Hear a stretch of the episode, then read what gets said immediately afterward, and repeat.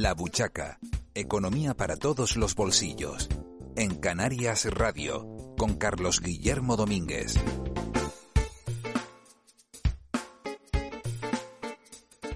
Bueno, pues eh, bienvenidos un día más a la sintonía eh, de economía de Canarias Radio, a La Buchaca, nuestro programa de educación financiera y economía aquí en la radio pública de las islas.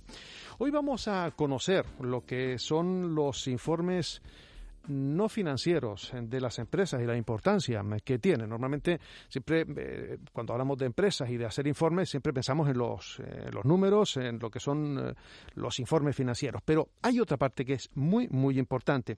Y para hablar de esta parte no financiera, de estos informes no financieros, vamos a saludar a Sergi Puig Serra, que es auditor y experto en estados de información no financiera.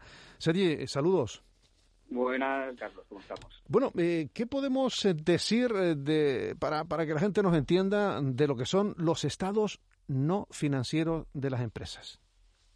Pues bueno, básicamente, Carlos, lo has dicho muy bien, ¿no? O sea, en, España estamos muy acostumbrados y, cómodos hablando de información financiera, de ratios financieros, pero cuando nos hablan de información financiera vamos un poco perdidos. Al final, la información financiera y la normativa que, nos aplica hoy en día en España está, pensada para que las empresas, además de los datos financieros que, siempre hemos reportado, eh, se informen sobre temas eh, mucho más eh, generalistas, como pueden ser cuestiones medioambientales, cuestiones sociales y relativas al personal, temas de derechos humanos, de corrupción. Básicamente estos son los grandes bloques de la información no financiera. Al final, eh, lo que se pretende es eh, dar cada día más importancia a una serie de parámetros no financieros y no solo los financieros. Al final, ten en cuenta que la ley la ley que está aplicada hoy, en día en España, que es la ley 11-2018, que se aprobó en el 2018, eh, es una, una transposición de una directiva europea que en el fondo lo que te a decir es que hoy en día eh, hablar de rentabilidad a largo plazo a largo plazo de las empresas no tiene ningún sentido sin, si no hablamos de sostenibilidad eh, tanto medioambiental como de justicia social. Lo que está claro, eh, es que no solo son números las empresas. Eh, si solo ponemos números, mal vamos para valorarlas, como bien has comentado. ¿no? Totalmente, Carlos, totalmente. las empresas son mucho más que números, mucho más que números. Y además, yo, yo creo que es un tema positivo. Yo creo que, la sociedad hoy en día, y sobre todo las nuevas generaciones, pero la sociedad en general, eh, está exigiendo cada día más eh, saber más allá de los datos puramente financieros eh, qué hacen las empresas, que, en, qué apoyan, en qué suman en, el tema medioambiental, en el tema de justicia social, eh, al final son unos intangibles que cada día, eh, cada día son más valorados en el mercado, por todo el mundo, ¿eh? por todos los stakeholders de, de, la sociedad, de, la compañía, tanto los trabajadores como consumidores, como inversores. cada día le están dando más importancia. Em, hay un estudio que, que han elaborado en el que gran parte de las empresas, digamos casi la, la mitad de las empresas, no le da importancia a este tipo de, informes. ¿Por qué? Es cierto, pero incluso diría que es incluso un poco más grave, porque no es que, eh, y es cierto que no le dan quizás la, importancia que tiene, pero yo te diría más, es que no tienen conocimiento eh, de, que hay incluso normas que les obligan a, a, reportar este tipo de información. Yo creo que esto, aquí hay que ser un poco justos también con las, con, las empresas, ¿no? Las empresas, eh, pues a veces ya suficientes dificultades tienen con su día a día y esta ley, por ejemplo, que esa porque ya existía ciertas normativas de las grandes eh, cotizadas, pero para empresas ya más medianas, empresas medianas, empezó con la ley del, de 2018 y se, fue una ley que se publicó muy rápido, se publicó a finales del 2018 ya aplicable para 2018 y realmente no se hizo una suficiente divulgación de esta ley y de lo que se pretendía con esta ley. Yo creo que allí hemos tenido en España falta de divulgación y falta de educación eh, en, todos estos temas. Eh, la verdad es que nos va a tocar y nos toca a los profesionales que nos movemos en estos campos en, pues en esto, en dar a conocer eh, toda esta normativa, pero ya no solo por la normativa, o sea, no porque normativa a veces lo asociamos con obligación, sino porque realmente son oportunidades también para las empresas y necesidades y necesidades para, para, para una rentabilidad eh, sostenible a largo plazo. Sí, claro, porque es que si hablamos de, números, vemos que es el, el 45% no sabe que tiene que, presentar este informe, ya es grave, que hay un 45% que no. Correcto. Mm, pero además el 42% eh, asegura mm, que no conocer lo que es un estado de información no financiero. O sea, ya no solo que no sepa, que sepa que no sabe que lo tiene que presentar, sino que no sabe ni siquiera lo que es. Y además todavía algo peor, lógico y consecuencia de todo ello, que no recopila indicadores para, mm, para esta materia. Claro, falta informarse, falta, como siempre en España, educación financiera en, a, todos, a todos los niveles. Pero es que el porcentaje es tan alto. ¿Y qué perjuicio pueden tener las empresas que están ajenas a cumplir esta normativa? Pues mira, eh, realmente eh, eh, hicimos este, este, estas estadísticas y estas encuestas y esta recopilación de información y realmente es así. Es más, te diría, te diría, Carlos, que eh, con mi día a día me encuentro, me he encontrado y me sigo encontrando muchas empresas que desde el 2018 estaban ya obligados a, realizar el estado de información no financiera, que a día de hoy todavía ni se habían entrado y no lo han hecho. O sea, es, así de grave. Evidentemente, el riesgos de esto, pues bueno, como siempre, eh, la, norma también establece una serie de, de multas eh, monetarias por, por, no cumplir, que pueden ir de 2.200 hasta los 60.000 euros, ¿de acuerdo? Pero es que además tiene en cuenta que el estado de información no financiera eh, forma parte del informe de gestión de las compañías, ¿de acuerdo? Con lo cual, eh, si no se presenta, si no se presenta, el informe de gestión no está bien hecho y nos podríamos encontrar, de hecho, nos hemos encontrado ya en varios registros mercantiles el registrador no te, acepte, te, tumbe las cuentas y no te las acepte, con lo cual, bueno, con todo el perjuicio que conlleva. O sea, que puede, puede un registrador, eh, porque no esté en eh, este informe no financiero, echar atrás unas cuentas. Correcto. De hecho, eh, es que eso es grave, ¿eh? No, estamos hablando, no, estamos hablando de una hipótesis, ¿eh? ha ocurrido. O sea, empresas de más de 500 trabajadores que son las que desde el 2018 estaban obligadas a hacer este estado. Cuidado que en el 2021 estos 500 ya bajan a 250 trabajadores, con lo cual el abanico de empresas obligadas es mucho mayor que al no presentarlo, eh, al no presentarlo, el informe de gestión, pues evidentemente no estaba bien confeccionado y el registrador mercantil no les ha aceptado la inscripción de las cuentas. Claro, y, mm, y hablamos, eh, Sergi, de los números que dábamos anteriormente, que esa, mm, ese 45% que, que no lo conoce, que no, que no lo presenta,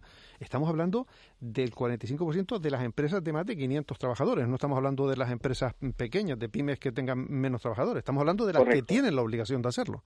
Correcto. Este estudio se hizo eh, de, empresas de, eh, entre, entre 100 y, 500 trabajadores, ¿de acuerdo? Eh, evidentemente, a la mayoría de ellas en el 2021 les va a aplicar, con lo cual el, tema es todavía más crítico, es más crítico. Pero insisto que ahí, ahí también debemos ser conscientes, Carlos, y yo, yo, yo soy muy consciente y mi, día a día trato con muchas empresas. Las empresas, y más hoy en día con la que estamos la que estamos saliendo de la pandemia, pues están muy preocupadas en su día a día y si realmente no se les ayuda, no se les mm. informa, no se hace una buena divulgación, pues es, complicado, es complicado, con lo cual hay que hacer a ciertas, no sé a quién, quizás supongo que al gobierno, que es el que, el que al final eh, te, te, lanza estas leyes, que antes de lanzarlas habría que hacer una divulgación y una labor de, formación y educación. Claro, pero mm, en estos casos, eh, serie, eh, uno pues suele ser un poco mal pensado, porque al final piensa que es más fácil sancionar y que después aprenda el sancionado que tenía que hacerlo, o hacer una labor didáctica que cuesta dinero y no recaudatoria. Desgraciadamente, Carlos, eh, estoy bastante alineado contigo. a veces, a veces así, pero, pero al final es tirarnos quedas con, contra tejado, porque al final, Carlos, insisto, lo importante de, esta ley y, de las que están viniendo, porque ahí eh, dentro de poco ha habido otra, exposición de otra directiva europea en temas medioambientales de, justicia social, al final eh, el objetivo no, no debe ser cumplir con la norma porque nos están obligando. El objetivo es hacer una labor de divulgación para ver que realmente este, este tipo de información, el saber medirla, el saber poder, poder marcarnos objetivos en temas de, consumos, de emisiones de gases, de justicia social, de brecha salarial. Eh, eh, eh, hay que hay que convencer a las, a, las mm. compañías y, desde arriba de todo. Es un tema de estrategia, desde el comité de dirección para abajo, desde la dirección para abajo. Hay que convencerles de que esto realmente es útil y puede ayudarles, claro. más allá de la obligación. Sí, sí, que no es simplemente un mero trámite burocrático como lo ve el 90% de la gente, ¿no? Mm. Correcto, eh, correcto. Si, si te parece, eh, Seri, vamos a ir ahondando un poquito en la finalidad y la utilidad de esta información no financiera, eh, dependiendo de alguna de las, de las materias mm, en las que han estado trabajando en, en este informe. Por ejemplo, una de las cuestiones es eh, de la finalidad de este Estado es aportar indicadores eh, de comunicación para comunicar. Sí, mira, al final, eh, aunque estemos hablando de, información no financiera, hay, hay un dicho, ¿no? De, mm. todo aquello que no, que no es medible no, no existe, ¿no? Claro. Entonces, al final, lo que se está haciendo es una labor y, estamos aún en camino de ello, pero hay un, ya un camino hecho, pero falta mucho todavía eh, de intentar eh, de intentar confeccionar indicadores eh, que nos ayuden a medir cosas concretas, pero cosas concretas, pues, como hemos comentado, temas de, sociales, medioambientales, de comunicación, en la compañía, de, gobierno corporativo. es complicado, es complicado porque no hay una cultura de, medición de, este tipo de información, pero sí que hay, hay ciertas guías y hay ciertas referencias. Lo importante aquí también es que vamos avanzando en intentar ser homogéneos, ¿no? Porque también una de las finalidades será al final hacer un poco de rating de compañías, ¿no? Es ver las compañías, aparte de qué beneficios tiene, de qué, vais, de qué vas y todas estas historias financieras, o sea, bueno, muy bien, pero también a ver cómo se sitúan las compañías, pero un ranking de compañías, de cómo se sitúan en el cumplimiento de cierta normativa eh, de información no financiera. Claro, pero si, si lo que estamos es buscando indicadores eh, que sean eh, interesantes y que me ayuden a subir un poco pues el rating de, mi empresa, que me ayuden a vender mejor mi empresa, esto no es un tema burocrático. Yo simplemente estoy cumpliendo encima una normativa que me está ayudando a mí a vender más, el aportar esos indicadores, ¿no? Totalmente de acuerdo, Carlos. O sea, una de las partes importantísimas, mira, al final hemos hemos de ser claros, ¿no? Al final todo el tema este de, sostenibilidad eh, sí que es verdad que está cada día, porque cualquier día que, leas la prensa, escuches la radio, mires la televisión, eh, te vas a encontrar con muchísimas eh, noticias de sostenibilidad, de brecha salarial, etcétera, etcétera, ¿de acuerdo? Entonces, está claro que hay que empujar a veces a la gente a, a, entrar en este mundo. La norma te ayuda a esto, pero hemos de traspasar esa obligación luego al valor añadido. Y uno de los valores añadidos y, o de las grandes importancia que tiene este, este, este el reporte, este tipo de información, es, es un aspecto reputacional realmente de, la, de, la, organización. Realmente eh, a muchas personas, y sobre todo también, insisto, en las nuevas generaciones, pues depende qué compañía en que presenten su, una brecha salarial eh, que es, que es pues, claramente discriminatoria o que vea que tiene unas emisiones de gases de efecto invernadero muy por encima de, las, de la competencia, esto les va a afectar a las compañías. Esto afecta al final y esto afecta al bolsillo al final. Claro, claro. Y es que además también hay otra mm, cuestión que también ayuda, eh, una de las finalidades es contribuir a mejorar el gobierno corporativo. Claro, estamos hablando de empresas grandes, no estamos hablando de una, de una pyme, estamos hablando de una pequeña ya de, con más de 500 trabajadores bueno, pues eh, está claro que esto también es otra de las cuestiones importantes y contribuir también a la diversidad de la, de la compañía. Bueno, eh, estamos viendo que estos informes van ayudando a crecer y a mejorar incluso de forma interna también eh, en la gestión interna, ya no solo de cara al exterior. Totalmente, totalmente, es así, es así, porque realmente lo que es la, dirección de, las compañías si no tiene esta serie de indicadores no puede no puede hacer un seguimiento de realmente de, primero de todo dónde estamos mm. y luego y luego muy importante dónde queremos llegar para, para, y para poder saber dónde estamos y a dónde y dónde queremos llegar tienes que medirlo tienes que medirlo de alguna forma. Y mm. este tipo de reportings nos ayudan a esto. Y, como tú bien dices eh, el primer gran interesado es, eh, es, la propia compañía, son las propias empresas, los, consejos de administración, las direcciones de las empresas y además además es muy importante porque afecta también al clima laboral de toda la empresa. o sea, son, trata todo el tema de gobierno corporativo, responsabilidad social corporativa, trata temas que ayudan, ayudan a que las empresas sean empresas más sostenibles, más justas. Claro, que, porque, también, porque también ayuda efectivamente a una mejor gestión de, de, de, la salud, de una gestión de, recursos, también la lucha contra el cambio climático. Eh, contra la, contribuye a la prevención de, riesgo, por lo que efectivamente también volvemos ahí con temas de, de, salud y, seguridad. Y bueno, eh, quizá lo, menos importante, mm, porque eso es obligatorio, que es el cumplimiento eh, normativo, ¿no? Esas son las, las, finalidades. en todo esto, Sergi, ¿cómo está Europa en relación con España? Pues mira. ¿O cómo estamos nosotros en relación con ellos? Como te he dicho, esto es una transposición de la Directiva Europea, es la Ley 11 2018 en que obliga a, formular el Estado de Información no financiera. Eh, esta transposición en muchos países europeos ya hacía años que, se está aplicando. Nosotros, es como en muchas muchas veces vamos un poco en el último momento, en las que somos a veces, ¿de acuerdo? Y, pero por otro lado... Es muy español, ¿no? Es muy, es muy español esto. Pero por otro lado, que también es muy español, al hacer esta transposición hemos ido a máximos.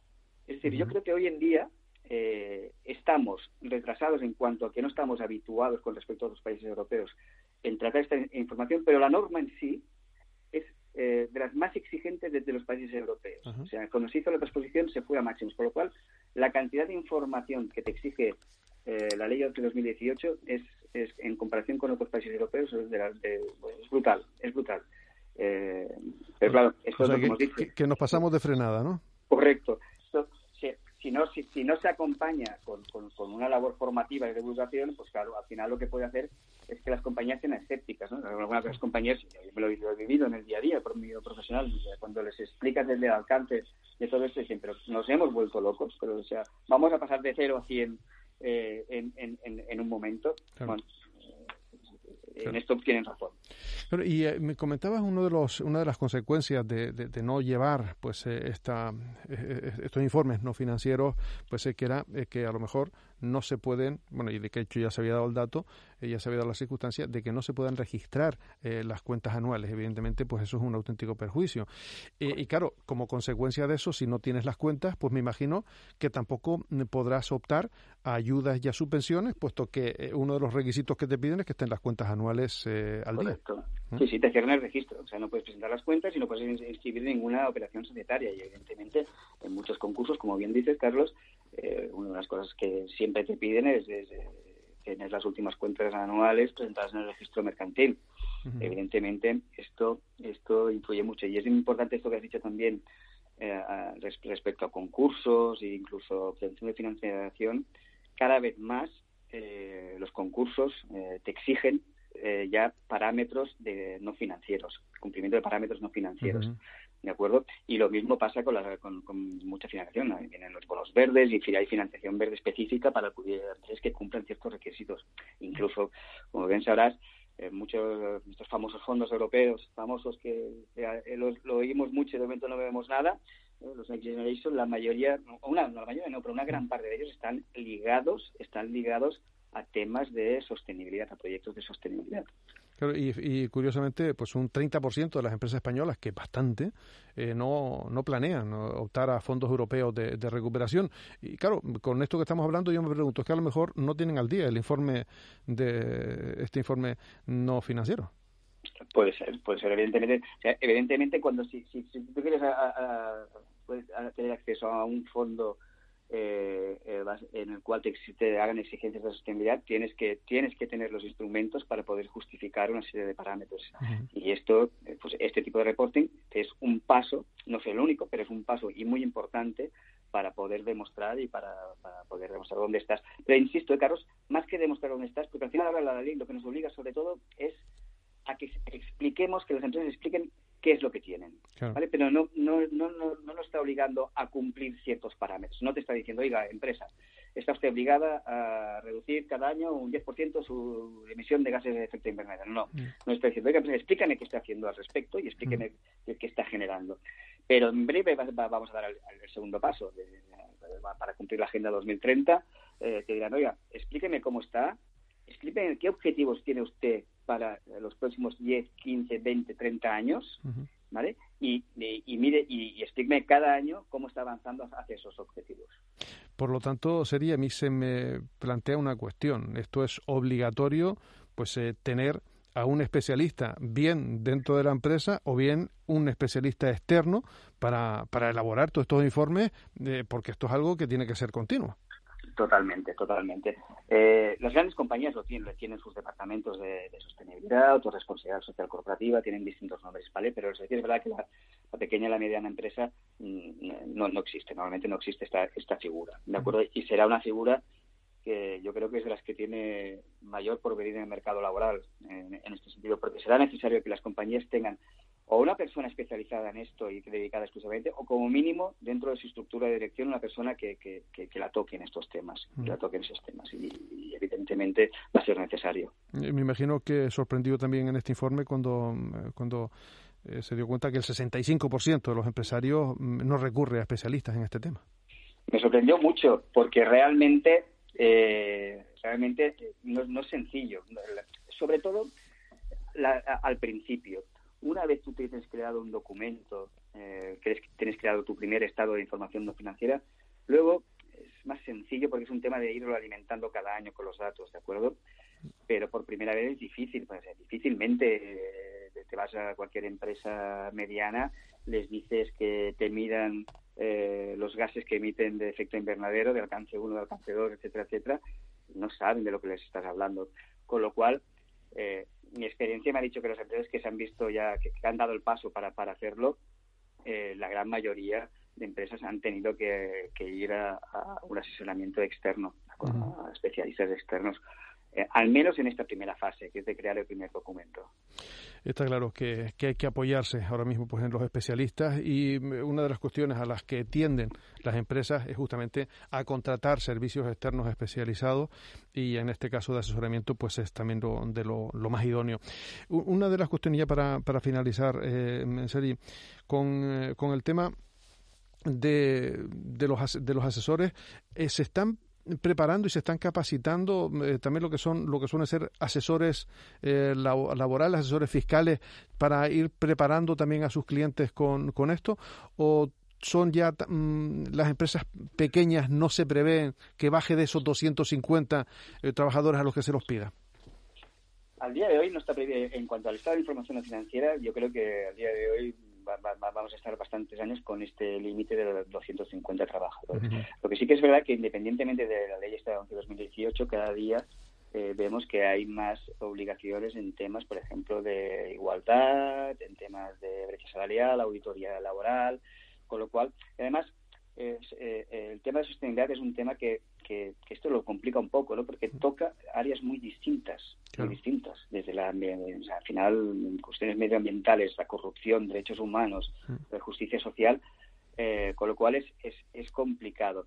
Eh, lo que se está haciendo normalmente las, las, las, consultoras que, que, estamos eh, asesorando y ayudando a las compañías en esto se crean equipos multidisciplinares porque se toca, eh, que se especializan en, en, en, todo el tema de sostenibilidad pero evidentemente necesitas gente de, perfiles muy distintos porque toca información muy muy distinta y con el tema de, me imagino, de que, que, de, asesores, pues también estarán trabajando con empresas especializadas como ustedes para asesorarse, porque, porque también se les va un poco también de las manos, me imagino. Totalmente, totalmente.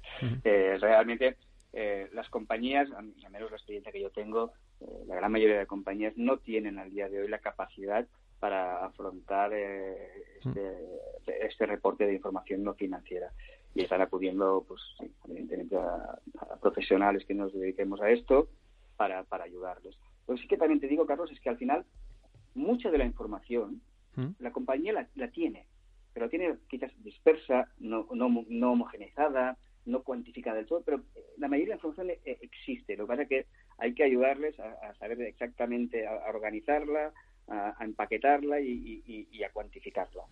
y a cuantificarla. Pues eh, para eso, para eso están eh, pues eh, auditores y de, gran tonto y expertos en estados de información no financiera como Sergi Puig Serra, que al cual le agradecemos este ratito en la Radio Pública de Canarias, explicándonos pues un poquito este tema pues que, que desconocen muchos empresarios y que a partir de ahora van a tener que tener muy presente. Sergi, saludos, muchísimas gracias. Muchísimas gracias a vosotros, Carlos. Un saludo. La Buchaca. Aquí de economía hablamos todos. En Canarias Radio. Con Carlos Guillermo Domínguez. Pues continuamos y vamos a hablar de los mercados, vamos a hablar de, algunos activos interesantes y para ello vamos a saludar a José Antonio Fernández, eh, que es el responsable de estrategia y formación del broker GKFX. Eh, José Antonio, saludos. Hola, ¿qué tal? Bueno, eh, ¿cómo están ahora mismo la situación en uno de los activos que, la gente pues tiene como, como un activo de moda, que es el Bitcoin, que parece una auténtica montaña rusa y más ahora si encima hemos visto que se han pagado en Bitcoin un rescate después de que, de que se hubiesen pirateado el oleoducto estadounidense y el FBI ha podido rescatar esos Bitcoin. Pues de hecho se vive como una jornada nefasta para las criptomonedas. Después de que las agencias de seguridad norteamericanas hayan demostrado que es posible alcanzar los monederos de Bitcoin de los ciberdelincuentes, eh, uno de los, se supone, eh, lugares más seguros del ciberespacio, pues la noche de ayer el gobierno comunicó que había recuperado prácticamente todos los Bitcoins de rescate que tuvieron que pagar a quienes llevaron a cabo el ciberataque al oleoducto colonial hace un mes. Y bueno, eh, básicamente lo que nos encontramos es eh, la teoría que sigue apoyando que estamos ante un activo excesivamente volátil que no tiene colateral y donde ahora encima eh, nos encontramos con que a nivel ciberseguridad pues está muy, o dista muy lejos de cualquier moneda tradicional. Y está claro que eh, cuando uno quiere invertir a medio o largo plazo tiene que huir de unos activos que tengan una excesiva volatilidad. Otra cosa es que uno lo que quiera es especulación pura y dura. Correcto, básicamente porque la gestión de riesgo es muy complicada de seguir. En el Bitcoin, en este caso, es verdad que básicamente el chascarrillo que hay en el mercado es que en gráficos diarios es un activo muy fácil de analizar y de seguir, pero nadie en ese sentido nos avisa a la hora de posicionarnos dentro de él que es un activo que a golpe de tweet, a golpe de rumor, a golpe de fundamental pueda tener una volatilidad extrema de un 15, de un 30, hasta de un 60% intradía que pueda perjudicar seriamente nuestro capital. Hay que ver el eh, propietario de Tesla, cada vez eh, que pone un tweet, efectivamente, suben, bajan, invierte, se sale, entra, fuera. Eh, la verdad que parece un partido de tenis. Sí, totalmente, la maneja a su antojo. De hecho, inicialmente toma posiciones en el Bitcoin, el Bitcoin tiene una subida superior a un 20%, luego dice que se da cuenta de a nivel insumo eléctrico lo que supone para el medio ambiente y demás a modo de excusa y retira su apoyo al Bitcoin, aunque dice que no venderá su totalidad una vez que ha dicho que se pueden adquirir eh, sus, eh, los coches de su compañía mediante esta moneda, luego apoya al Dogecoin. En fin, vemos que realmente eh, ese activo, un activo que no genera estabilidad, que funciona al golpe del calor de un rumor, evidentemente siempre encontramos en acciones, por ejemplo, cuando habla el señor Warren Buffett, cuando habla Carl Icahn o, o Ray Dalio, podemos encontrar cierta volatilidad en una acción, pero no nos encontramos con que una acción suba y baje con cada golpe de, de tweet un 60%. Eso no daría estabilidad al mercado, iría en contra de la, de la teoría de los mercados eficientes. Nos quedan eh, un poquito menos de, dos minutos para finalizar. Eh, ¿Podría cambiar, cambiamos de tema y hablamos de acciones eh, para poder invertir? ¿Qué nos recomienda José Antonio Fernández? Pues tenemos más cerca de lo que queremos compañías europeas como Acciona, que tiene un precio objetivo en 158.50, lanza la OPV de su filial de renovables, por lo tanto eh, va dirigida a inversores institucionales y por lo tanto puede tener una buena, una buena acogida. Y tenemos un valor que puede tener recorrido hasta esos 158 euros. Luego tenemos otro valor como Ferrovial, en donde estimamos posición de compra con un precio objetivo 26 euros, es porque Renfe le ha adjudicado el servicio a bordo eh, de sus trenes por 272 millones de euros. Tenemos aparte de estos dos un valor como Audax, con un precio objetivo en la zona de 2,45, ya que introduce pues, un plan ambicioso de desarrollo de pipeline adicional de nuevos proyectos, es decir, lo que supone aumentar su energía contratada y de producción, y puede ser un valor más que interesante. Y por último, hablaríamos de Farmamar, que básicamente pues eh, encontramos un precio objetivo en la zona de 89.20 ya que básicamente mejora ratio de beneficio, de ventas y aumenta el margen operativo. Entonces, prácticamente mirando eh, mirando en casa, no, no mirando a Estados Unidos. No hace falta irnos lejos en esta ocasión. Pues eh, José Antonio Fernández, eh, muchísimas gracias por este ratito, hablando un poquito de, de los mercados, hablando principalmente de la situación del Bitcoin y que es un activo que tenemos que tener claro que es muy volátil y no es lo mejor para invertir a medio largo plazo. José Antonio Fernández, muchísimas gracias, muy buena noche. Muchas gracias a vosotros, un saludo. Bueno, pues eh, llegamos al final de nuestro programa. Volveremos la próxima semana a la misma hora. Recuerden, nos pueden encontrar en la web de Radio Televisión eh, Canaria, también en los podcasts de Spotify, en iTunes y en eh, iBooks. Saludos.